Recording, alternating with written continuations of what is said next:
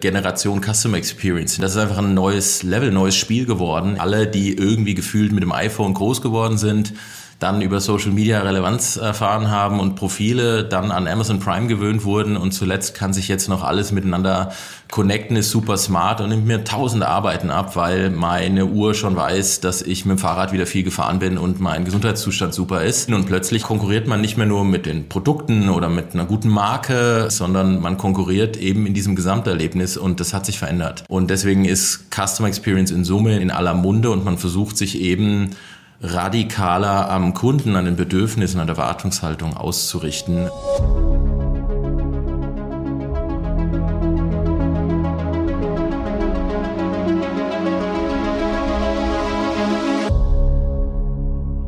Diese Folge ist gesponsert von Price Intelligence. Du stehst auch immer wieder vor der Herausforderung mit deinem E-Commerce-Unternehmen, dass du Marktdaten analysieren musst zum Thema Pricing oder Preise individuell angepasst werden müssen im Online-Shop tagesaktuell dann habe ich das richtige Tool hier für dich. Und zwar wird dieses Tool auch eingesetzt von der Klingelgruppe, der Versandapotheke MedPacks oder Calvin Klein. Es ist also kein Mini-Tool, sondern eine wirklich große, ich würde mal sagen, Software-Suite, mit der du Preismonitoring, Dynamic Pricing, Sortimentsoptimierung, Wettbewerbsanalyse, UVP-Monitoring, Markenschutz, Market Intelligence, alles umsetzen kannst. Wenn das interessant für dich klingt, dann solltest du auf jeden Fall bei Price Intelligence zusammengeschrieben .net slash Handel vorbeischauen. Dann wissen die von Price Intelligence nämlich, dass du über uns kommst und können dir ein individuelles Angebot machen.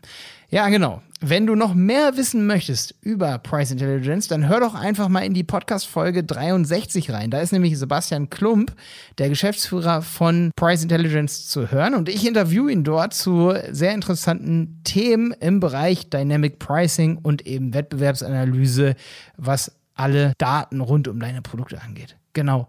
Hör dort mal rein oder fordere direkt die Demo an unter priceintelligence.net slash Handel. Und jetzt geht die Folge hier los. Schön, dass du wieder dabei bist zu einer neuen Folge vom Handel 4.0 Podcast. Ich bin Jenny Überberg und mein heutiger Gast ist Kai Müller, Gründer und CEO der User Experience Agentur Experience One. Experience One betreut Marktgrößen wie Mercedes-Benz, Bosch oder Olymp im Bereich der Customer Experience und der digitalen Transformation. Am 7. September spricht Kai auf der DMX-Go über Customer Experience und Connected Cars. Und deshalb freue ich mich sehr, dass unser Termin heute auch stattfinden kann. Denn äh, das Ganze war ein bisschen last minute. Ja, Kai, erzähl mal. Du hast jetzt deine ganze Technik, dein Equipment. Ist das jetzt heute alles bei dir angekommen? Es war jetzt heute schon so ein bisschen zittern meinerseits her ganz großartiger äh, Sprint. Ab und zu muss man die viel gelobten ähm, Digital-Services dann mit einer kleinen realen äh, Einkaufstour äh, begleiten und dann kriegt man die Sachen auch. Es gibt ja noch den guten alten Mediamarkt Saturn oder Konrad und dann klappt das auch mit der Hardware. Sehr gut. Ich freue mich auf jeden Fall, dass wir heute unseren Podcast aufnehmen können und äh, dass das doch noch alles geklappt hat. Ähm, du bist Kai Müller und lieber Kai, wenn ich dich auf der DMX-Co treffen würde, was würdest du mir von dir erzählen? Ja, erstmal vielen Dank auch von meiner Seite. Ähm, ja, ich bin erstmal von Haus aus äh, Informatiker, so hat das mal begonnen und jetzt äh, Gründer und Partner bei dem Digitalunternehmen Experience äh, One und äh, ja, ansonsten leidenschaftlicher Zukunftsgestalter. Es darf gerne komplexe Probleme, alles rund um Leadership, Firmen bauen oder unser schönes Thema Customer Experience, Kundenerlebnisse äh, gestalten. Ähm, Hauptsache schön komplex und herausfordernd. Ähm, ja, das treibt mich äh, so um. Du bist also von Haus aus erstmal Informatiker. Das klingt auf jeden Fall schon mal so, als wärst du vielleicht ähm, auch ein Typ, der vielleicht eher an Zahlen basiert ist. Was würdest du äh, sagen? Bist du eher so, äh, so ein Bauchgefühl-Typ oder schaust du doch auf Zahlen? Ähm, äh, absoluter Bauchtyp. Jetzt muss man dazu sagen, dass das Medieninformatik war, was ja ein relativ breites ah. Spektrum von Medienwirtschaft und Informatik hat. Also ich glaube, ich habe so viel Technologieverständnis, wie ich für den Job brauche, aber die Querschnittsmenge kommt dann oft raus, dass man so in dem Feld der der Konzeption, der Architektur, der Strategie landet äh, bei so einer Ausbildung. Und äh, Bauchgefühl natürlich Typsache und dann aber auch ganz wertvoll, weil ich jetzt in allem, was wir tun, wo es immer um Veränderung, Change, äh, viel mit Leuten geht, ohne Begeisterungsfähigkeit vor allem anderen geht nichts. Komplexe Probleme kann man immer zerlegen, das kann man lösen, das kommt dann auch noch, aber wenn du dich nicht leidenschaftlich reinhängst, kannst du relativ wenig bewegen. Deswegen gerne Bauch zuerst. Und da kommt dann auch euer Name Experience, Experience One?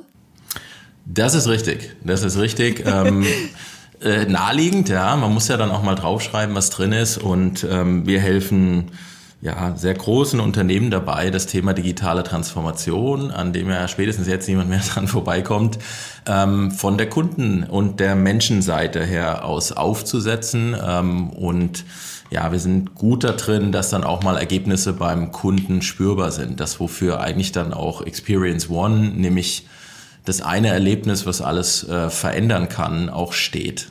Du bist also ähm, Profi, sage ich jetzt mal, im Bereich Customer Experience der Customer Experience. Kann man, könnte man auch so zusammenfassen. Und die Customer Experience umfasst ja die Gesamtheit aller Eindrücke, die ein Kunde ja quasi während der gesamten Dauer einer Kundenbeziehung von einem Unternehmen erhält. Also sie umfasst sämtliche individuellen Wahrnehmungen und Interaktionen des Kunden an den verschiedenen Kontaktpunkten mit einem bestimmten Unternehmen. Könnte man jetzt so als Wikipedia-Definition mal sagen. Ähm, mhm. Ähm, die Frage wäre, wie sieht denn das in der Realität aus? Was kann man sich ähm, unter Customer Experience vorstellen?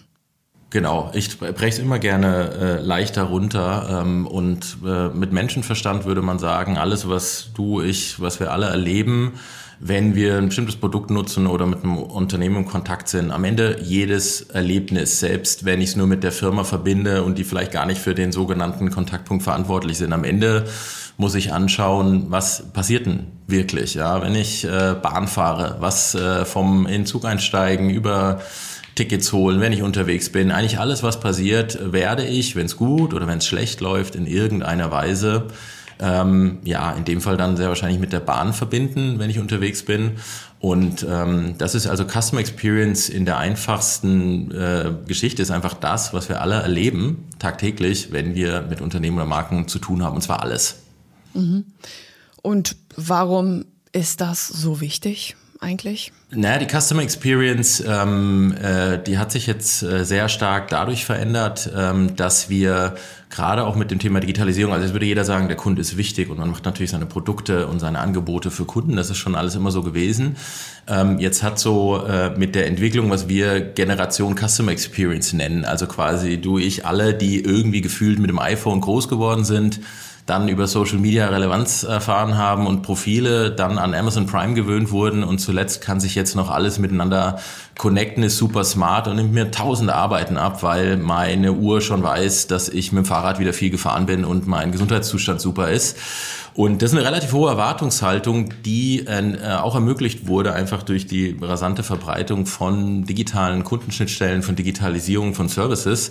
Und das ist einfach ein neues Level, neues Spiel geworden, in dem äh, die, die Industrie, die Unternehmen äh, konkurrieren, manchmal mit Startups, manchmal auch einfach mit irgendwelchen Disruptoren, die das wesentlich konsequenter und radikaler bedienen. Und plötzlich ist so, ja, konkurriert man nicht mehr nur mit den Produkten oder mit einer guten Marke, ähm, jetzt mal auf äh, das Branding äh, reduziert für den Moment, sondern man konkurriert eben in diesem Gesamterlebnis und das hat sich verändert.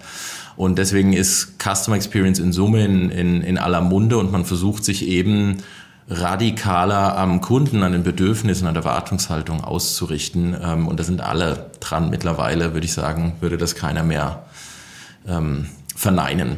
Hm. Und das oberste Ziel ist ja eigentlich, den Kunden glücklich zu machen, ähm, den Kunden vielleicht auch an sich zu binden. Was gibt es noch von Ziele in dem Bereich? Was würdest du sagen? Ähm, Absolut. Ähm, die, die einfachste Definition, wenn man jetzt von einer positiven Customer Experience redet, die auch irgendwie seit 50 Jahren psychologisch da fundiert ist, ist, dass ein positives Erlebnis ist erstmal der Unterschied zwischen was du erwartet hast und was es geworden ist. Ja, also mein Amazon Mikro bestellen äh, Erlebnis von heute war keine positives Erlebnis, weil die Erwartungshaltung war One Day Delivery stand ja schließlich drauf. Äh, vier Tage waren nicht geplant. Ähm, wäre es jetzt schon am nächsten Morgen gekommen, statt dem Tag, wo es angekündigt ist, wäre tendenziell die Erwartungshaltung übertroffen worden. Ich hätte ein positives Erlebnis. Ich würde sagen, ah, Amazon hat es mal wieder geschafft war wieder etwas schneller als äh, zuvor. Und ähm, aus, der, aus der Sicht von, von, von mir als Kunde, von uns als Kunden, ist natürlich genau das das Ziel, positive Erlebnisse äh, und der Erwartungshaltung ähm, äh, gerecht werden. Und aus Unternehmenssicht geht es schlichtweg ums Überleben und äh, um die Wettbewerbsfähigkeit, die Zukunftsfähigkeit, weil wer, wer bei dieser Generation Customer Experience, die, den ich jetzt mal diese Eigenschaften unterstelle und diese Erwartungshaltung unterstelle, weil das ist das Umfeld, mit dem wir tagtäglich groß werden. Wenn ich das nicht bediene, aber halt gute Alternativen habe, dann ähm, kommt halt sehr viel Dynamik rein und plötzlich werden ja, alt etablierte Marken und Angebote in Frage gestellt und ich ziehe weiter. Ähm, deswegen hat das so eine hohe Relevanz, weil es eines der wichtigsten Kriterien ist, um so ein plakatives Beispiel, was immer ganz nett ist, aus dem Automobilbereich zu nehmen. Ähm, noch vor zwei, drei Jahren war das alles relativ klar. Das Produkt mit all seinen Eigenschaften, super Geschichte, Auto. Ähm, jetzt hat eine, eine, eine Bitkom-Studie neulich ergeben, dass ein Großteil der Kunden die Konnektivität, das heißt, wie das alles mit den Services mit meinem Handy funktioniert, vielen Kunden oder mehr Kunden wichtiger ist als die Marke oder der Hersteller. Das ist, äh, wäre undenkbar gewesen vor fünf, sechs Jahren. Würde ich irgendwie auch unterschreiben, doch, ja? Ja, definitiv. Gut, du hast ja schon erzählt, als, als Tesla-Fahrerin ja dann sehr verwöhnt, was die Konnektivität und die Software angeht.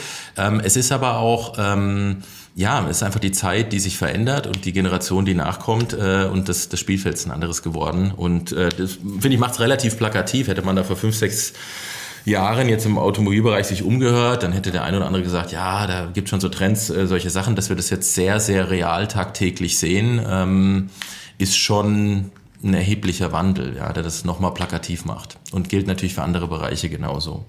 Würdest du sagen, dass ähm, Customer Experience messbar ist? Ich meine, im Agenturalltag, wir arbeiten natürlich nur datenbasiert. Wir haben unheimlich viel Daten, wo wir sehen können, okay, das ist die Absprungrate, das ist die Verweildauer, so viele Conversion gibt es. Ähm, gibt es das im Bereich Customer Experience auch oder zählen da andere Dinge?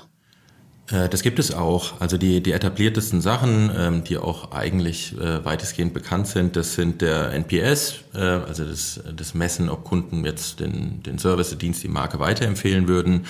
Es gibt den CSAT, also den Customer Satisfaction Index, wo man eigentlich relativ explizit das macht, was ich eben demonstriert habe, dass man einfach abgleicht und fragt vorher, hinterher, was war erwartet, wurde es übertroffen.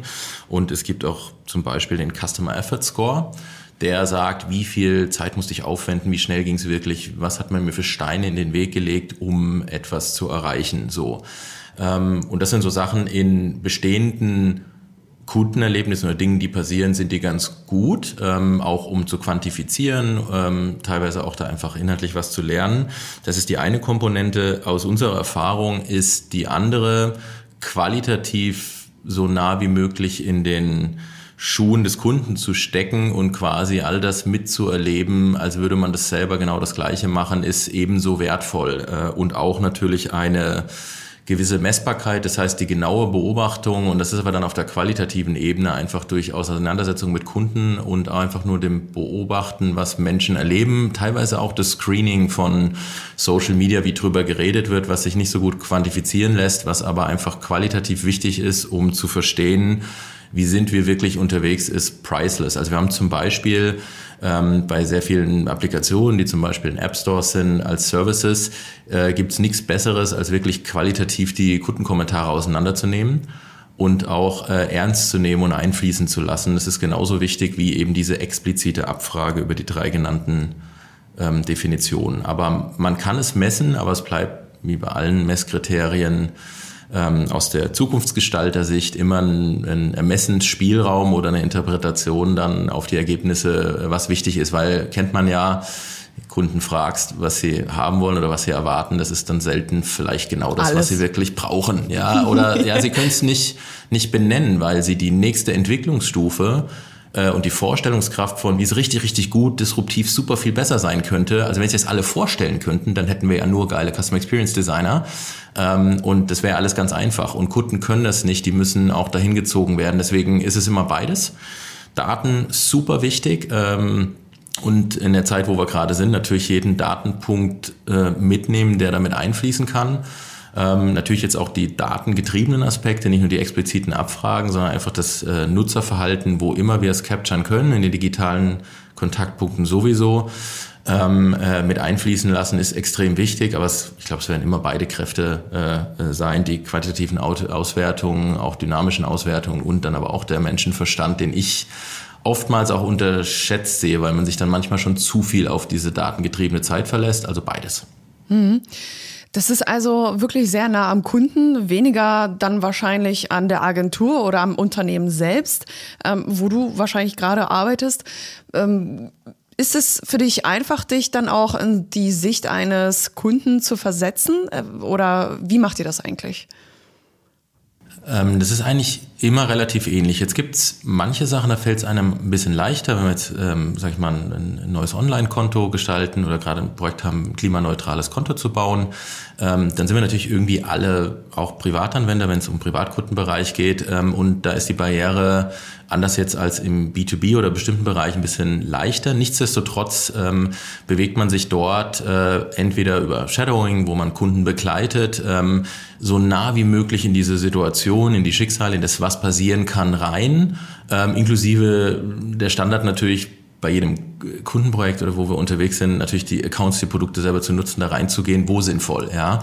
Und da gibt es Situationen, wie zum Beispiel gerade für unseren ähm, Kunden Olymp, äh, die ja hier die Herren Hemden äh, und Mode machen und auch sehr innovativ und aktiv sind im Bereich Digitalisierung, auch azyklisch früh schon angefangen haben, ihren Wholesale-Vertrieb auch zu hinterfragen. Da muss man sich so vorstellen, da kommt dann von den großen Handels äh, Kaufhausketten äh, kommen quasi die, die Einkäufer vorbei in einem großen Showroom, der sah immer so aus, dass da 100 Samples rumlagen ähm, und dann wurden Ringe draufgelegt, dann werden die Tische zusammengebaut, wo man sagt, und an dem Standort legen wir das dahin und das dahin, das kombinieren wir so und so und so, komplett offline. Real, super ineffizient, sehr viele Samples werden benötigt und da versuchen wir quasi auch einfach Teil der Gespräche zu sein, die Interviews zu führen, zu verstehen, was meint der eine, was meint der andere ähm, auch gegeneinander so ein bisschen auszufragen, wie, wie guckt Olymp da drauf, wie guckt vielleicht ein Einkäufer da drauf, um ja einfach die Schmerzen zu spüren, die da sind, um dann zu sagen, was können wir digitalisieren, was können wir nicht digitalisieren, wo können wir helfen, wo können wir nicht helfen,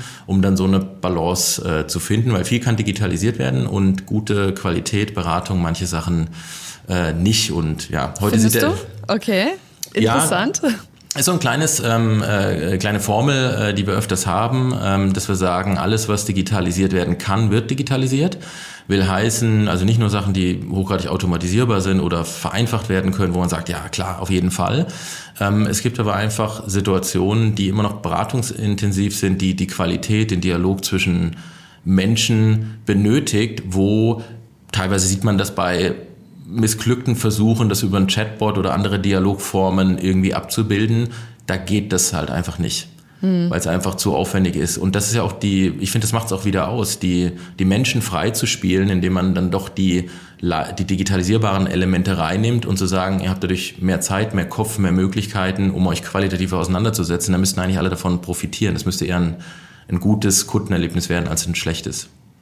Theoretisch zumindest. ja, kann man schon beobachten, aber es ist im, es ist im Wandel. Wir sehen es ja gerade, ähm, jeder, der im Vertrieb oder irgendeine Maklerfunktion hat, all das, was jetzt, sag ich mal, in der, in der Corona-Zeit mal kurzfristig ausradiert wurde, weil ich kann nicht mehr vorbeifahren, ich habe kein physisches Beratungsgespräch mhm. mehr. Da balanciert sich das alles ein und jeder guckt jetzt, was können wir denn wirklich remote machen? Wir haben zum Beispiel in dieser eben erwähnten Software so eine Art Miro für meinen Einkaufstisch drin wo man dann schon auch remote schön sitzen kann und baut die Hemden und die Produkte und die Krawatte passt zu dem Hemd, baut das alles zusammen und stückelt das.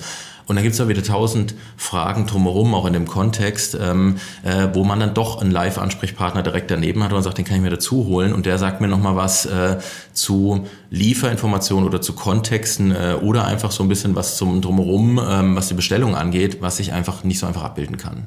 Hm. Klingt auf jeden Fall interessant. Ähm, was ich auch mega interessant finde, sind Trends. Ich meine, es hat sich ja auch einiges verändert äh, im, ja, man kann schon sagen, in den Jahren von Corona. Ähm, aus deiner Sicht, was haben wir aktuell für Trends oder was kommt noch auf uns zu? Magst du da irgendwas mit uns teilen? Äh, sehr gerne. Ähm, Riesenthema, deswegen ein Fokuspunkt. Ähm, eine Customer Experience besteht ja immer irgendwie aus zwei Seiten. Also irgendwo auf der einen Seite ist offensichtlich ein Kunde mit da drin und auf der anderen Seite gibt es ein Erlebnis mit einem Menschen, mit einer, mit einer Person, mit einer Software, mit äh, irgendeiner ja, Schnittstelle zu dem Erlebnis. Und diese Schnittstelle da, an der passiert relativ viel. Ja. Und gerade jetzt so die Generation im iPhone groß geworden ist, die sieht natürlich jetzt schon auch, es kommt Sprache rein, es kommen in den Bereich äh, virtueller oder Augmented Reality ähm, äh, bestimmte Geschichten, äh, wo man sich jetzt plötzlich damit auseinandersetzt und sagt, ja, brauchen wir überhaupt noch Interfaces? Äh, brauchen wir das in Zukunft noch, dass ich irgendwas rumklicke? Kann ich das alles per Sprache, per Geste machen? Auto ist ein schönes Beispiel, wo man diese ganzen Experimente sieht. Ich habe vor vier Jahren habe ich noch bei der KHMI, einer großen Auto-In-Car-Konferenz in, in Berlin, den, den Vortrag gehalten zu ähm, Can Alexa talk its way into the car? Also wie, wie wird denn jetzt eigentlich Sprache weitergehen? Da waren alle noch in den Kinderschuhen. Heute ist ähm, jetzt zum Beispiel bei Mercedes die MBUX, also auch sehr stark die sprachgetriebene Steuerung im Auto, in dem Stand, diese gerade entwickelt ist, ist ein dominantes Feature, was das komplett gestaltet hat und auch die Kaufentscheidung stark mit äh, beeinflusst. Und wir sehen die Anfänge, das wird ja besser und besser und schlauer und kann jetzt auf jedem Sitz individuell reagieren, kann erkennen, wann wann sprichst du, wann spreche ich, wann sprechen äh, die, die, die Kinder hinten. Ähm, das heißt, auch alle Passagiere kommen mit dazu. Und ich glaube, das sehen wir in vielen ähm, Bereichen. Also die Kundenstelle, äh, Schnittstelle wird sich äh, stark verändern. Es ist nicht nur Voice, ähm, aber das sind, sind so die Sachen aus, aus unserer Perspektive auch, wo wir den größten Hebel sehen. Technologisch darunter, auch bei Sprache natürlich auch jetzt durch die Entwicklung in der, in der KI natürlich beeinflusst. Ja, sag mal, schreien da die Datenschützer nicht, ey, das kann doch nicht sein, dass hier die ganze Zeit mitgehört wird? Bei so einem Projekt, wie du es gerade genannt hast? Ähm, natürlich, das ist ja der, der Klassiker und auch das, was oft die deutschen Firmen ausbremst und dann internationale, amerikanische in, in Kauf nehmen. Das sind ja die, die guten alten Geschichten, äh, was auch damals schon das schöne StudiVZ niedergerungen hat, dass halt äh, ein Facebook und Co. sagt, nein, dann nehmen wir das mal in Kauf und zahlen die Fees wenn es uns halt 300 Millionen kostet, dann ist zwar ärgerlich, aber dann haben wir es erstmal gemacht. Äh, und StudiVZ wird von einem guten Dutzend Jurastudenten niedergerungen, die sagen, das darf man ja eigentlich nicht machen und dann ist man halt weg, ja. Also das gibt's und das ist auch wertvoll. Also gar nicht abgeredet. Ähm, auch die Datenschutzverordnung grundsätzlich halte ich es für für eine Riesenchance, äh, das auch zu nutzen. Ähm, und es wird auch immer, egal ob Alexa im Wohnzimmer steht, ähm, zu Recht äh, ein Thema sein und die Strategie, die viele Unternehmen fahren, schlichtweg das völlig transparent zu machen, durchlässig zu machen, so dass ich als Kunde zu jedem Zeitpunkt weiß, was passiert, ist, glaube ich, die beste Strategie. Und entweder ich wachs mit, gewöhne mich dran und bin äh, auch bereit, das mitzugehen. Ähm, äh, oder ich setze meine Grenzen, aber ich glaube, das ist der einzige Weg, wie, also man kann das nur mit Transparenz bekämpfen. Und dafür sind, glaube ich, die Regelungen, die Entwicklung gut, aber das ist ein Thema, das ist definitiv drin. Deswegen, also kurze Ergänzung, gehen ja viele auch dahin, dass sie Sprache nur noch am Gerät im Auto kleinseitig machen, also sprich nicht in die Cloud irgendwo sichern, irgendwo speichern, so dass es gefühlt bei mir bleibt. Ähm, Gibt es ja sehr viel Technologie und Software, die versucht, es auch näher zu mir zu bewegen und weiter weg von vermeintlich dem Unternehmen oder irgendwo. Ähm, aber da wird auch sehr viel passieren noch. Hm. Ja, auf jeden Fall ein äh, spannendes Thema auch, äh, Datenschutz, aber für mich ist es ein, äh, ja, so schwierig. Ich, äh, mhm. ja, ich versuche da immer das Ganze so ein bisschen nach hinten zu schieben. Ich versuche das äh, größtenteils zu ignorieren.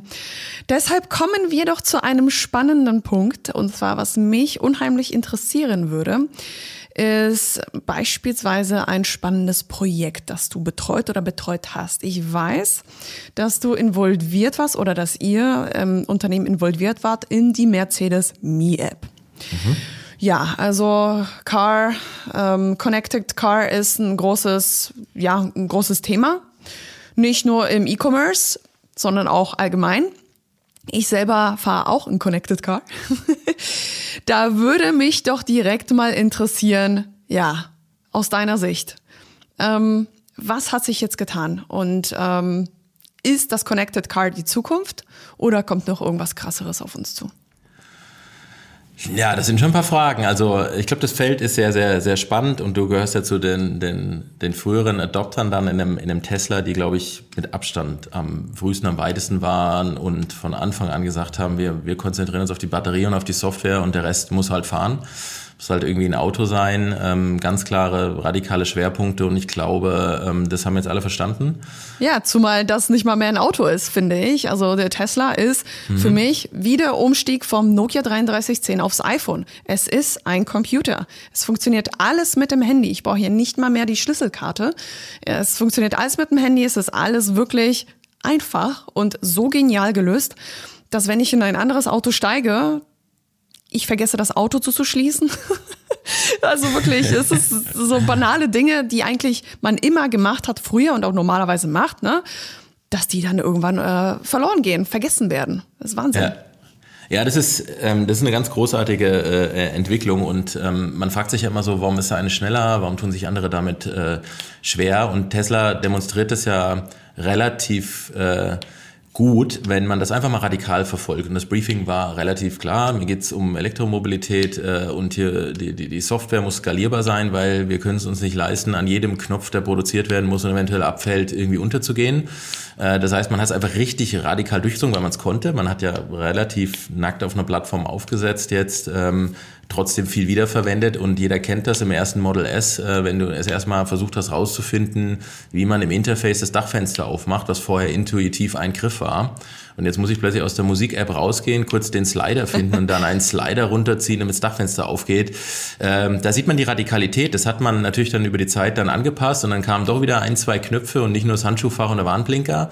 Ähm, äh, da hat man, ist man auf das Ziel hinausgeschossen, aber da sieht man, was es eigentlich ausmacht und welcher Mut dahinter steckt, das können sich etablierte Hersteller, die eine Kundschaft haben, die eine Marke haben, äh, einfach nicht erlauben. Ja, also dieses Beta-Testing oder sie, trauen sich an der Stelle nicht, weil ähm, macht das mal mit einem S-Klasse-Kunden von der Erwartungshaltung äh, im, im Luxussegment, dass du sagst, ja, wir machen jetzt immer die kleine Beta und kann halt sein, dass die Hälfte nicht funktioniert oder schlechter geworden ist, aber dafür haben wir mehr Software, müssen weniger produzieren und können besser ausliefern. Ähm, da, da wirken schon unterschiedliche Kräfte und ich glaube, das nähert sich an. Tesla wird versuchen oder ist dabei, natürlich jetzt auch nicht nur mit den Cybertruck-Experimenten mehr ja nicht Auto, aber schon am Gesamterlebnis auch Sachen noch zusätzlich zu ergänzen, nicht nur Software und Technik zu machen. Und der Rest äh, versucht jetzt, wie du es schon gesagt hast, das äh, trifft es ja ganz gut, das iPhone auf Rädern zu bauen. Und plötzlich gibt's Betriebssysteme, die alle äh, an den Start bringen. Ganz neue Player sind da und die Software im Auto, also das wir fünf Jahren so mal mit eingebaut haben, äh, dass da ein OS rein muss, dann hat jeder gesagt, ach, jetzt fangen die Autohersteller auch an, Betriebssysteme zu bauen. Dafür gibt's auch Softwarehersteller, aber das soll die Finger weglassen, die haben gar keine Entwickler und so. So, drei, vier Jahre später und alle machen's. Und mhm. alle müssen, alle müssen's machen, weil sie sonst die Kontrolle über das verlieren, was da alles im Auto noch so passieren kann. Und ähm, das ist, das ist spannend, ja.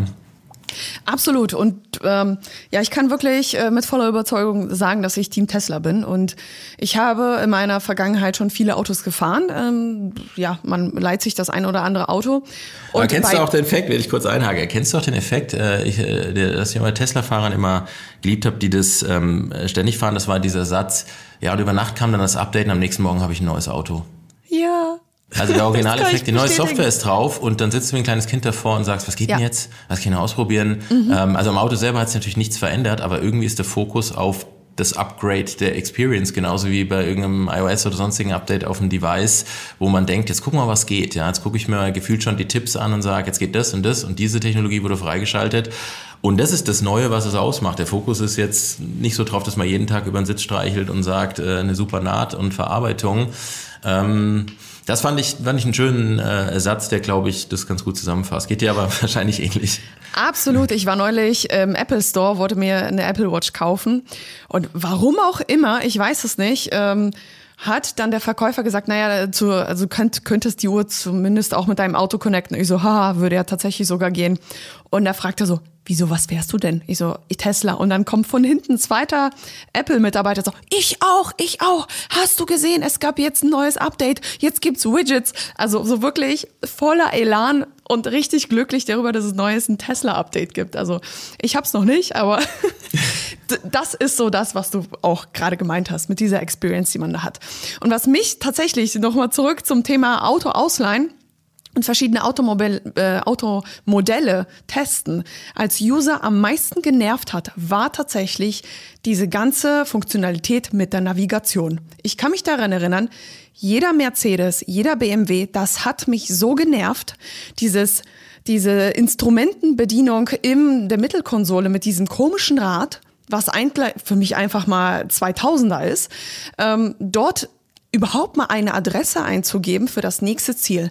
Das hat mich so, ich kann schon sagen, abgefuckt in den letzten Jahren, dass für mich Mercedes und BMW niemals niemals tatsächlich irgendwie in eine engere Wahl gekommen wären, weil schon diese Navigation und das alles wirklich für mich auf dem Stand von ja von vor 20 Jahren war. Ähm, im Vorgespräch hast du ja auch gesagt, dass teilweise ja auch Technik, beispielsweise die Monitore, jetzt auch nicht die neuesten sind. Kannst du das vielleicht noch mal ein bisschen genauer erklären? Ähm, ja, ich kann gerne beide äh, Aspekte auch aufgreifen. Ähm, was die Sprachsteuerung angeht, was du gerade sagst, das ist ein super Rennen, was man beobachten konnte. Ähm, irgendwie war die zuerst im Auto und dann konnte man immer nur, so wie bei McDonald am Schalter, äh, in einer gewissen Reihenfolge linear das sagen. Alle drei Sekunden war, ich habe dich nicht verstanden. Könntest du das nochmal wiederholen? Komplett durchgedreht.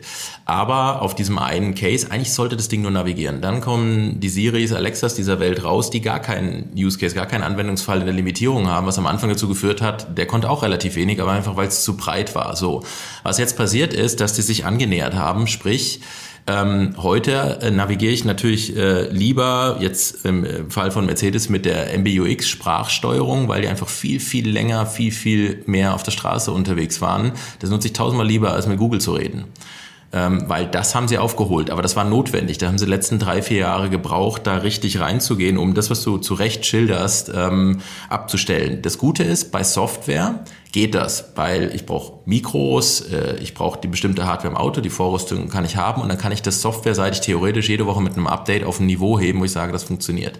Bei den angesprochenen Displays und der Hardware ist es schwieriger. Jetzt ist verglichen mit einem großen Elektronikmarkt oder Konzern, der, der Millionen von Devices absetzt, kauft ein Automobilhersteller in seiner Brand vergleichsweise geringe Mengen und hat so von der Verhandlungsposition und langfristigen Strategie Limitierung. Also es ist nicht so, äh, dass bei einem mehrere Jahre Entwicklungszyklus von einem neuen Fahrzeug, was vielleicht 100.000 Euro kostet, man in den drei Wochen vorher kurz die Bestellung absetzt und die neuesten Displays drin hat, sondern das findet teilweise dann mit einem starken Versatz, weil man ja auch ganzheitlich alles ausrichten muss, bestimmte Anforderungen hat im Auto, da funktioniert jetzt auch nicht alles, was im, beim Mediamarkt im Regal steht. Und ähm, dann hast du plötzlich ein Device da drin, gibt's gerade auch selbst im neuesten EQS, wo du merkst, äh, das erfüllt noch den Zweck, aber jetzt als Geek, äh, wenn du mit, mit, mit den Devices zu tun hast, denkst du so, oh, ist jetzt so ein, so ein Samsung-Tablet von 2013 drin oder so. Äh, es erfüllt den Zweck, das tut, aber es kommt natürlich automatisch aufgrund der langsamen Hardware, hast du immer so ein Latenzgefühl, wo du sagst, wer hat dir denn jetzt statt deinem aktuellen Gerät kurz ein fünf Jahre altes? Jeder kennt das, mhm. wenn er, wenn er bei seinem, egal ob es iPhone, Samsung, Huawei ist, ähm, mal fünf Generationen zurück aus irgendeinem Grund mal kurz das benutzen muss, das nervt brutal. Das ist viel zu langsam, es hat eine Latenz und du hast die ganze Zeit das Gefühl, bitte, bitte schalt mich wieder frei, schalte Turbo wieder ein.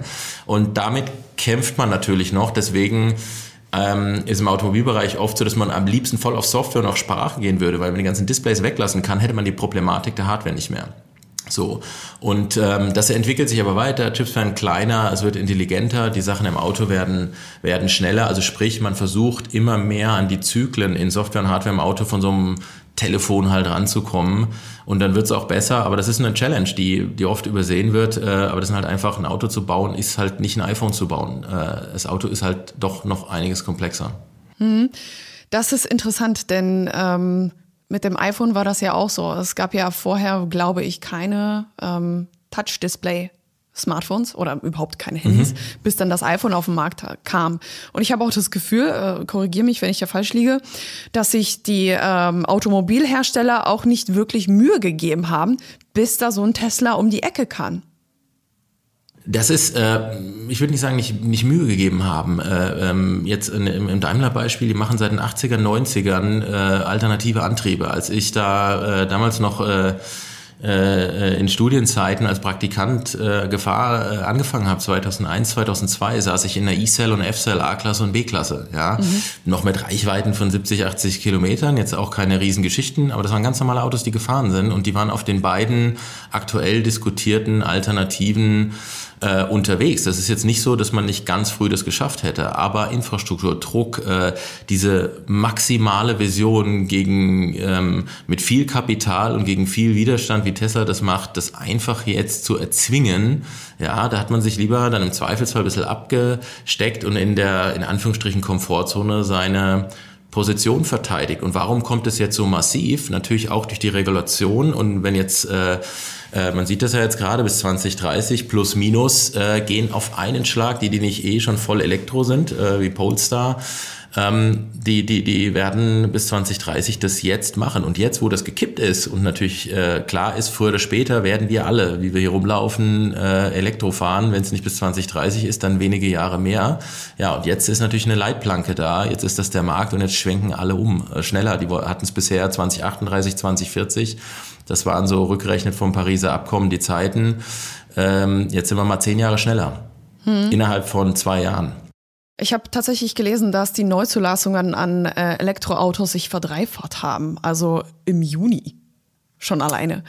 Was ja. mir zeigt, wow, also da äh, bin ich mit dabei. Ne? Also das ist super. hat sich eine, einiges getan. Es gibt eine, eine, aktuelle Umfrage, die die Aral immer durchführt an den Tankstellen, um einfach so normal mit den Leuten zu reden und zu fragen. Und wir sind das erste Mal so, dass äh, äh auch beim Thema, was fährst du als nächstes, äh, der Elektro gleich auf oder vorbeigezogen ist. Ähm, das ist jetzt voll da ist voll da das Thema, weil natürlich auch die Menschen verstehen, naja, wenn das jetzt früher oder später eh Maßgabe, Regulation wird und jeder hingeht, da kann ich mich auch damit auseinandersetzen, weil es wird eh kommen. Und jeder, der zu einer neuen Kaufentscheidung, Fahrentscheidung, Mobilitätsentscheidung irgendwann demnächst unterwegs ist, der wird das haben. Und wir hatten Ende letzten Jahres Hofft in Deutschland... Man? Hm? Nee, es ist so. Also die Zahlen geben uns ja recht. Also Ende letzten Jahres hatten wir, konntest du in Deutschland, wenn du gesagt hättest, na, der Tesla ist vielleicht nicht, in Summe konntest du zwischen ungefähr 60 Modellen wählen. Ja, die könnte keiner aufzählen, ja, die gibt's aber so. Ähm, das wären jetzt in den nächsten Jahren bis 2025 schätzungsweise deutlich über 300. Ähm, sowohl von den, hm. von den deutschen Herstellern als auch die NIOs, BYDs äh, und äh, Lucids der Welt, die ähm, global auf dem Markt äh, vertreten sind. Ähm, und ja, zwischen 2030 und 2035, so die Schätzungen, haben wir über 90 Prozent Marktanteil von Elektrofahrzeugen das jetzt schon, würde mich wundern, wenn das noch einer zurückdreht. Vielleicht werden wir irgendwann noch eine Alternative kriegen. Ich glaube nicht, dass Fuel Cell weg ist, aber es, man ist aus der Kundensicht gut beraten, sich jetzt äh, in der Dekade früher oder später mal damit zu beschäftigen, auch zu gucken, wann wird was gefördert. Nicht, dass ich den Punkt verpasse, wo die eine Hälfte schon Elektro fährt, ich jetzt auch muss und dann sind aber die Förderungen vom Staat weg.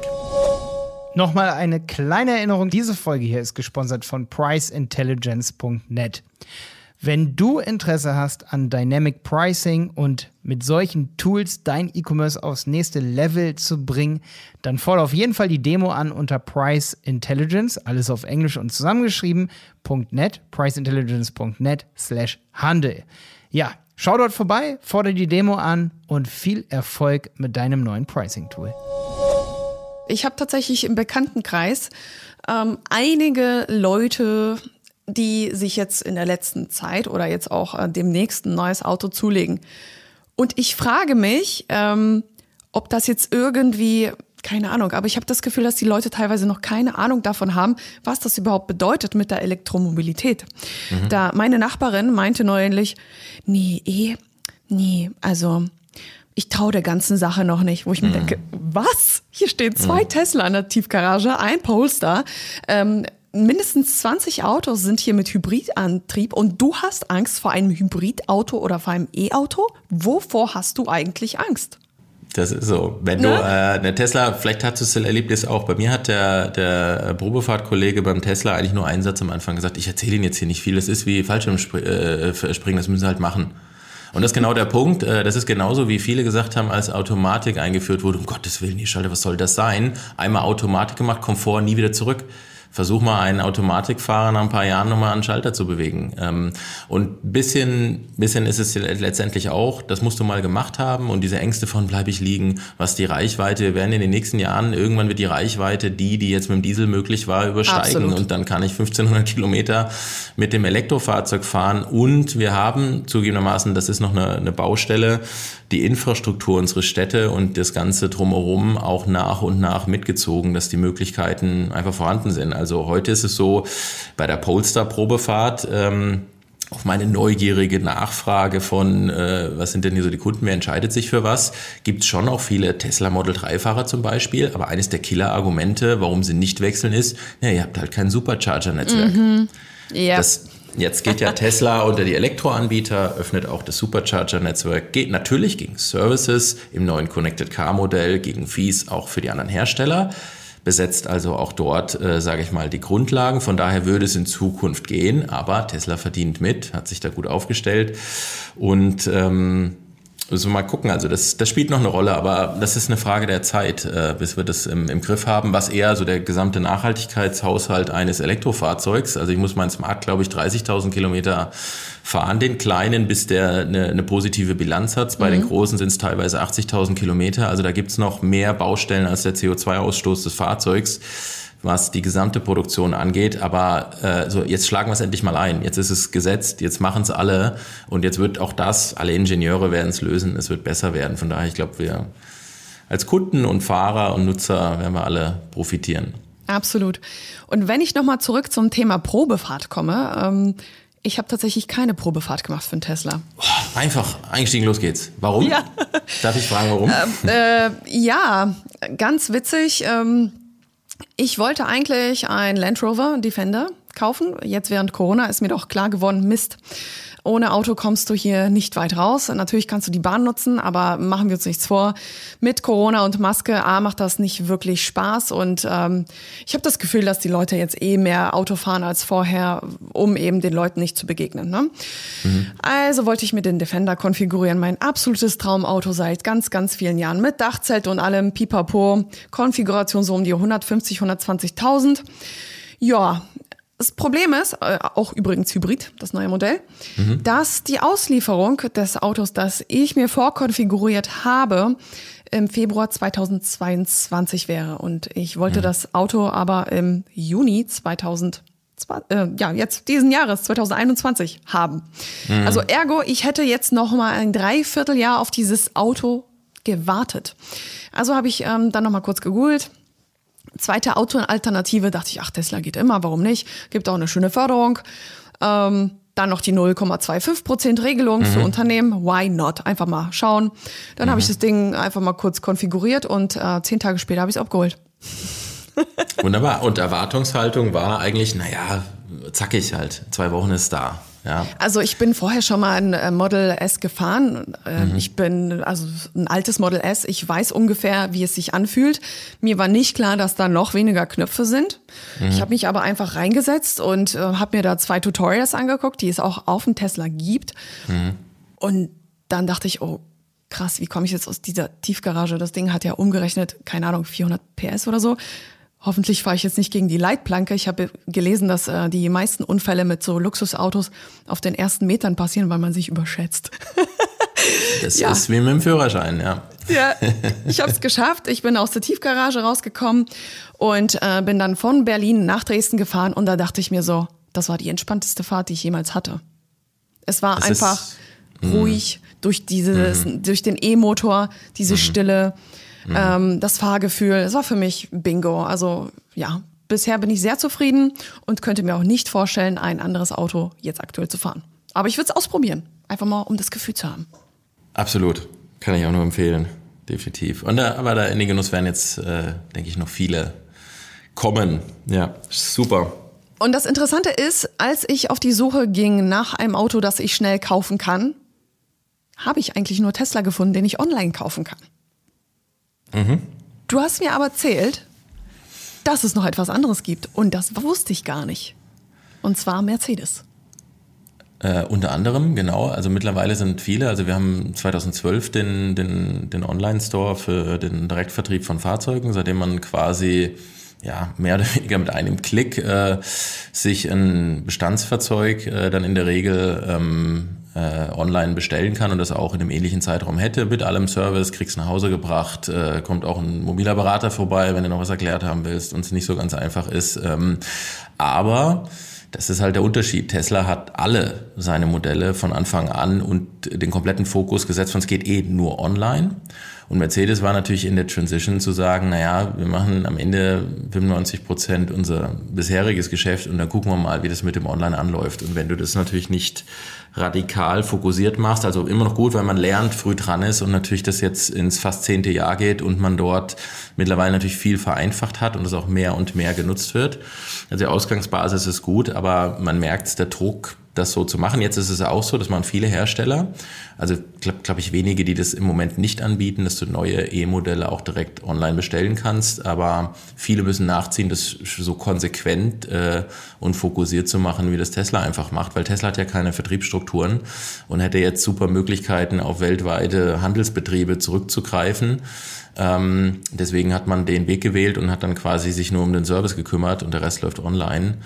Ähm, da, da haben natürlich in den Strukturen die etablierten Hersteller ein paar mehr Barrieren zu nehmen und da fehlt dann halt der, der radikale Wandel. Das hätte man auch vor zehn Jahren machen können. Das ist jetzt nicht das Problem, aber es hätte Verkäufe gekostet äh, und man hätte wahrscheinlich den einen oder anderen der noch nicht wie du früh dabei war und gesagt hat, du sagst klar, bestelle ich online, kein Thema, ähm, hätte man auch verschreckt. Und das ist immer die Gefahr. Tesla kann ja gefühlt, muss ja ständig nach oben gewinnen und mal vernünftige Zahlen liefern und der Rest, der arbeitet ja immer auch gegens Verlieren hm. und gegen die Marktposition und die Kräfte wirken einfach. Äh, obwohl ich mich äh, noch nicht mal zu den Early Adaptern, äh, sage ich jetzt mal, ich fühle mich nicht so. Ich denke immer, boah, ich bin eigentlich schon, schon wieder mal mhm. zwei Schritte zu spät, was das angeht. Ähm, was ich aber auch glaube, Beispielsweise, wenn wir jetzt zur Mercedes mal kurz rüberschwenken. Mercedes ist aber auch ein Auto. Es ist ähm, ja eher, glaube ich, für die gut betuchten, würde ich das mal behaupten. Also wenn ich jetzt mal so die Preisklassen ähm, vergleiche, Tesla versus Mercedes, also ähm, oder beispielsweise Porsche Taycan, also von Porsche Taycan kriege ich vier Tesla, ne? um das jetzt mal so kurz umzurechnen. Da yes. stimmt es tatsächlich bei Mercedes, wenn du ein Model S äh, gegen ein EQS stellst, ähm, gibt es auch einen Unterschied, aber Tesla ist ja jetzt auch nicht günstig in den, in den Preiskampf reingegangen. Ähm, Taken ist eine andere Liga, da hast du recht. Ähm, ansonsten äh, gibt es mittlerweile, das haben ja alle versucht, da auch zu differenzieren, ähm, egal ob das jetzt äh, bei welchem Hersteller das ist, ob es jetzt von A bis S-Klasse geht oder andere Begrifflichkeiten. Ich glaube, man deckt schon ein breites Spektrum ab, aber klar, natürlich als Premium-Anbieter versucht man sich da zu positionieren und hat ja auch was das Material und das Auto selbst angeht, ja auch was anderes zu bieten. Vielleicht nicht softwareseitig, aber ähm, ich glaube, wenn man sich jetzt mal reinsetzt und auf alles andere achtet, was nicht digital ist, dann ist das schon was anderes. Das wollte ich gerade sagen. Also ich weiß, ähm, Tesla ist halt nicht perfekt. Da gibt es einige Ecken, die vielleicht etwas stören. Aber das habe ich im Mercedes natürlich nicht, ist mir klar. Ähm, würdest du sagen, dass die Kundschaft, die sich beispielsweise in Porsche, ähm, du hast vorher anders genannt als ich, ich habe Taycan gesagt, was hast du gesagt? Taken? Ja, frag mich nicht. Also wie heißt er denn wirklich? Ta ta tagesformabhängig, wie du es aussprichst. Ich glaube, wir würden es beide gleich schreiben, aber ähm, bleiben wir mal ja. ein bisschen deutscher. Wäre wahrscheinlich. Ich lass mal das Taycan bei dir. Du bist da jetzt gerade mal näher dran. Okay. Ähm, würdest du behaupten, dass ein Kunde, der sich so ein Porsche kauft, ja etwas anderes erwartet als beispielsweise ein Kunde, der ja meinetwegen so ein äh, VW IQ oder wie der neue heißt oder eine Tesla ID, genau. ID. Ähm, ja, ja, der ID 3.4 und so. Ähm, ja, also ich glaube grundsätzlich mit der, mit der Definition, die ich am Anfang gegeben habe, dass das immer was mit Erwartungshaltung äh, zu tun hat und die übertroffen wird, ist natürlich so, dass äh, Menschen sich anpassen. Also sprich, wenn ich eine gewisse Erwartungshaltung habe und gewohnt bin, dass die regelmäßig auf einem anderen Niveau unterwegs ist, also sprich permanent übertroffen wird, passe ich mich natürlich an. Ich bin ein Gewohnheitstier. Das heißt, äh, ähm, Premium drückt ja auch ein bisschen aus, dass schlichtweg die Erwartungshaltung dann auch steigt, ich mehr will, sei es, es muss einfacher sein, es muss schneller gehen, es muss komfortabler gehen, es muss mir Zeit sparen, alle solche Aspekte, ähm, die ich vielleicht ein bisschen in der Erwartung runtersetze, wenn ich sage, ah, der bessere Preis ist wichtiger und dann investiere ich lieber ein bisschen mehr Zeit, suche noch ein paar Angebote, dafür ähm, nehme ich in Kauf, dass das und das nicht vorhanden ist. Also da gibt es natürlich einen signifikanten Unterschied, ansonsten lässt sich ja aus der Kunden und Menschen sich gar nicht erklären, ähm, warum ich da überhaupt einen Cent für mehr ausgeben sollte. Deswegen klar, die Erwartungshaltung ist eine andere. Das zu übertreffen natürlich dann umso anspruchsvoller. Und deswegen gibt's aber auch so viel zu verlieren. Und deswegen ist gerade der Softwareanteil auch bei den Premium-Hersteller Porsche ist da keine Ausnahme, wenn man sich heute die, die App, die ich zu diesem tollen Auto bekomme, ich finde den den Taycan ein super Elektroauto, aber was da so an App zum Fahrzeug kommt, das dann doch eher wieder in den Anfängen vom iPhone, das ist sehr rudimentär, wo man merkt, die Software müsst ihr auch mitnehmen. Mhm. Das würde ich mir gerne mal anschauen. Ich habe auch versucht, hier im ähm, Vorfeld des, Vor des Gesprächs auch mal mir die Mercedes-App anzuschauen, aber natürlich brauche ich ja eine Mercedes-ID, die ich nicht habe. Ärgerlicherweise. Ähm, aber das Ganze schien mir eigentlich ganz okay. das ist okay. Ähm, äh, zumindest nicht unter deiner Erwartungshaltung zu liegen, ist ja schon mal ein guter Start. Wenn du reingucken kannst, kann man es vielleicht auch übertreffen. Aber sind wir, sind wir realistisch? Also mit dem, mit dem Move jetzt äh, und dem Spruch iPhone auf Rädern, auch dort äh, sind natürlich die Potenziale in der Software. Äh, wir holen jetzt 15 Jahre Softwareentwicklung, die wir gerade im Mobilsektor gesehen haben, die holt man jetzt auch nicht in Kürze im Auto nach. Also das sind natürlich auch Gaps. Das heißt, wir haben, was wir dort realisiert haben mit zusammen mit Mercedes, ähm, ist ja die auch der Store, also das, was später dann auch so in Richtung App Store oder generell einfach den Marktplatz im Auto, wo kriege ich denn die Services, das neue Feature links, rechts her, wenn ich es nicht eher über ein äh, Update kriege, wie bei Tesla. Für, ähm, äh, bei Tesla muss ich ja auch für bestimmte Autopilot-Funktionen zahlen mhm. oder noch was nachrüsten in der Richtung, wird bei den anderen Herstellern nicht anders sein. Und ähm, wir haben ja im Prinzip damit jetzt vor allen Dingen mal das Eintrittstor gebaut und zu sagen, okay, das geht so einfach, wie man alles gewohnt ist und wie es die Generation Customer Experience erwartet. Das heißt noch lange nicht, dass die Services äh, und alles im Auto schon so ausgereift ist und nachzieht. Ähm, da wird in der Dekade wird noch eine Menge passieren müssen, bis man da mitzieht, gleichzieht. Und ähm, da gibt's natürlich auch softwareseitig äh, durchaus auch noch Abstriche da, auch zu Tesla und zu anderen. Ähm, von daher, ich sehe das, ich sehe das als super notwendigen Schritt, auch was da gebaut wurde, auch mit anderen äh, Connected Services. Ähm, aber ich sehe es auch realistisch als, als Startpunkt. Ja, das ist jetzt eigentlich erst die Dekade, wo man mit dem richtigen Software-Hirn, sage ich mal, und dem Tech-Fokus das überhaupt richtig angeht. Ja, und die, die Fahrzeuge werden sich eröffnen. Ähm, wir, wir können dann, Fremdentwickler können irgendwann Software fürs Auto bereitstellen, ähnlich wie wir es von App Stores kennen. Mhm. Das wird eher eine Plattform und nicht so der eine Store, wo nur der eine was verkaufen kann.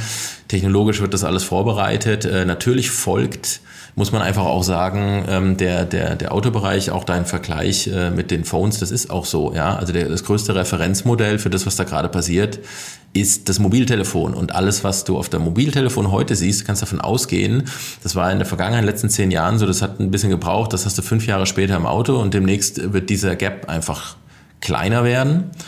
Und es wird aber immer so bleiben, ja. Und es wird immer der Indikator sein, weil Mobile ist noch näher bei mir, da passiert mehr, ist eine höhere Innovationsgeschwindigkeit, aber natürlich ist die Erwartungshaltung, dass da, wo es Sinn macht, warum sollte das jetzt nicht im Auto besser, größer und genauso fluffig auch funktionieren?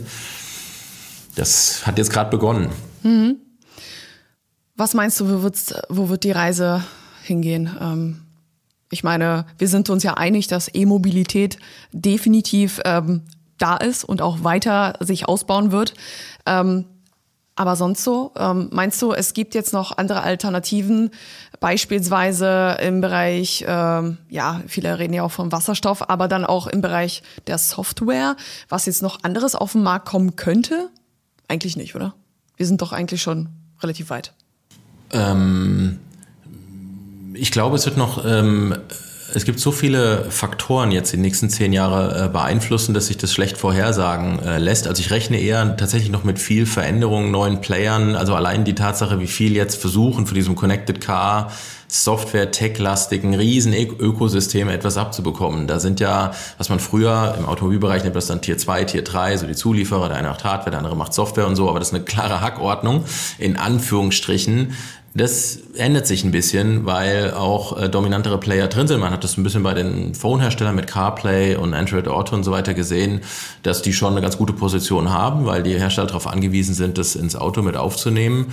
Und da ist schon noch Musik im Spiel. Und ich glaube, es gibt noch so Faktoren, die wir nicht absehen können, wie sich das weiter verändert. Also es gibt ja im Automobilbereich, äh, was, was Mercedes Case nennt, äh, BMW nennt es ACES, äh, so vier Disruptoren, über die man seit zehn Jahren redet. Ja? Autonomes Fahren, ähm, äh, die Connectivity, die wir gerade schon hatten, die Elektrifizierung, die wir gerade schon hatten, die beiden Themen sind voll da und das S noch für das Sharing und eine verteilte Mobilität. So das S und das A ist noch nicht so in der Geschwindigkeit da. Ähm, jetzt mal Scooter und ein paar FreeNow-Modelle abgesehen.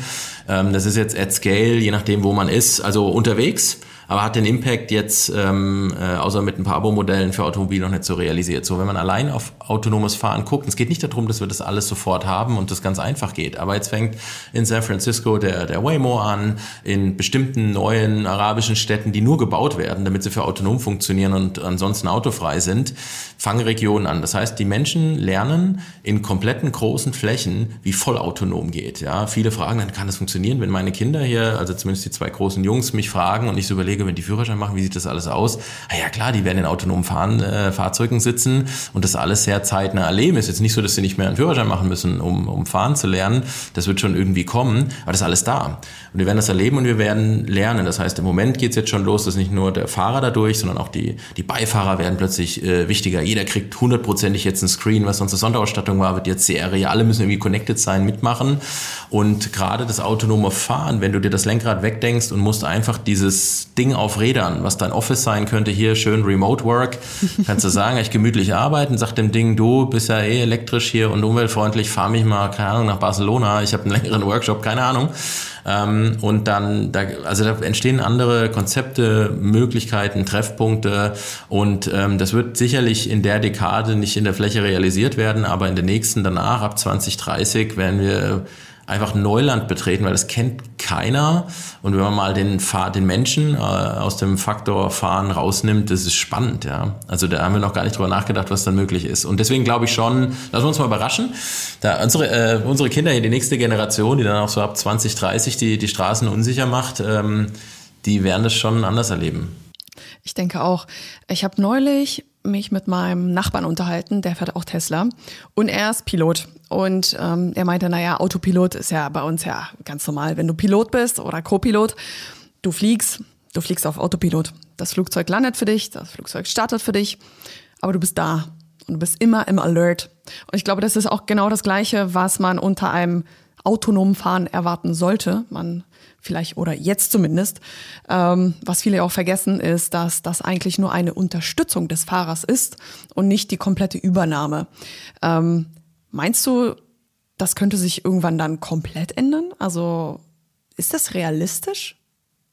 Das ist realistisch und ja auch schon Realität. Also das genannte Waymo eben, äh, das sind voll gesteuerte Roboter-Taxis, wo keiner mehr lenkt. Man nennt das im Jargon Level 5, äh, 4 oder 5 äh, Autonomie, ähm, wo theoretisch noch jemand am Steuer sitzen kann, aber nicht eingreifen muss. Ähm, und die fahren ohne Fahrer erstmal komplett. Und in anderen Regionen, man testet es natürlich ein bisschen in Umgebungen, die man kennt weil die Software natürlich immer besser wird, immer mehr erkennt, weil du musst sagen können, was in San Francisco ein Baum ist, ist auch äh, irgendwo in Bangladesch ein Baum und auch irgendwie äh, an einem anderen Ort. Ähm, das lernt äh, die Software, das zu erkennen, also sprich, keine Fehler zu machen in einer Region, wo ich noch nie war und auch gar nicht lernen konnte, wie die aussieht. Das alles zu äh, vorzubereiten, zu erkennen und äh, abzustecken, ist ja die Grundlage. Und es geht natürlich einfacher, wenn ich das in einem kontrollierten Gebiet mache, was ich trainieren konnte, was ich perfekt kenne. Da kann, kann da kann ich das äh, eliminieren, weitestgehend, dass etwas passiert, was so gar nicht vorhersehbar ist. Ähm, und äh, das ist, ist, ist jetzt, glaube ich, schon bis zu einem gewissen Grad eine Realität und das wird mehr und mehr werden. Also weiß nicht, ob es dann so Wochenendtrips sind oder in bestimmte Regionen, aber wir werden noch in der Dekade einfach in Orten Urlauben machen, wo du da mitmachen kannst. Und äh, kannst es mal ausprobieren, ja, wenn du, ja. Dich, wenn du dich traust. Das wäre eben die Frage, ähm, ob du dich traust. Sind wir Menschen bereit dafür? Wäre natürlich auch so eine Frage. Sind wir bereit für diese Experience, uns dem anzunehmen? Ich habe nämlich ähm, irgendwie gelesen, es gab wohl ein Pilotprojekt, auch in Deutschland, da ging es um autonomes Fahren von Bus und das wurde eher ja nicht so angenommen. Äh, die Leute hatten Angst, ähm, die wussten nicht, was einem erwartet wie das Ganze überhaupt vonstatten geht. Die hatten Angst vor einem Unfall und haben das äh, gar nicht genutzt. Und somit wurde das Projekt eingestampft. Bleiben wir mal bei deiner Lieblingsmarke Tesla. Ich glaube, im Mai war's. Äh, mhm. Da ist ein äh, Tesla Model 3-Fahrer mit Autopilot in äh, San Francisco, von Oakland nach San Francisco über die Bay Bridge gefahren und saß auf dem Rücksitz. Hat ein bisschen was gemacht, äh, hat sich ein paar Sachen angeguckt. Äh, irgendwie die Geschichte ist wohl mehrfach vorgekommen, wurde von der Polizei rausgezogen, fährt jetzt, glaube ich, so schnell nicht mehr. Aber wo jeder denkt, also ich habe mit Tesla-Fahrern gesprochen, die sagen, boah, den Autopilot, ich, ich, ich habe schon ein bisschen Angst, wenn ich auf die Autobahn auffahre und den mal anmache, äh, geschweige denn eine komplette Strecke A nach B, Commute an die Arbeit zu fahren und dem alles zu überlassen. Also es wird immer bei den Menschen vom, von Adaptieren, trotz der Todesfälle und alles, was gegeben hat, wird es immer das komplette Spektrum geben. Ich glaube, es ist nicht super verrückt, das auszuprobieren und irgendwann wird es einfach kippen. Das ist wie jetzt mit der Elektrizität. Irgendwann wird die Statistik, die Sicherheit und in bestimmten Regionen ähm, wird auch die Menschen überzeugen, dass sie sagen, naja, wenn wir ehrlich sind, das macht jetzt schon signifikant weniger Fehler ähm, als das Menschen machen würden. Also die Zahlen gehen runter, die Verkehrstoten gehen runter, gerade in den USA. Ich glaube, dieser Effekt wird früher oder später kommen. Und dann gibt es halt die Grauzonen, auch viele Sachen, die jetzt ähm, moralisch, ethisch diskutiert werden, wenn plötzlich der Autopilot entscheiden muss, dann in einer schwierigen Situation. Das klassische Beispiel, äh, dass irgendein Zebrastreifen, der kann nicht mehr ausweichen, wen überfährt hat, ein Hund, das Kind oder die Oma. Mhm.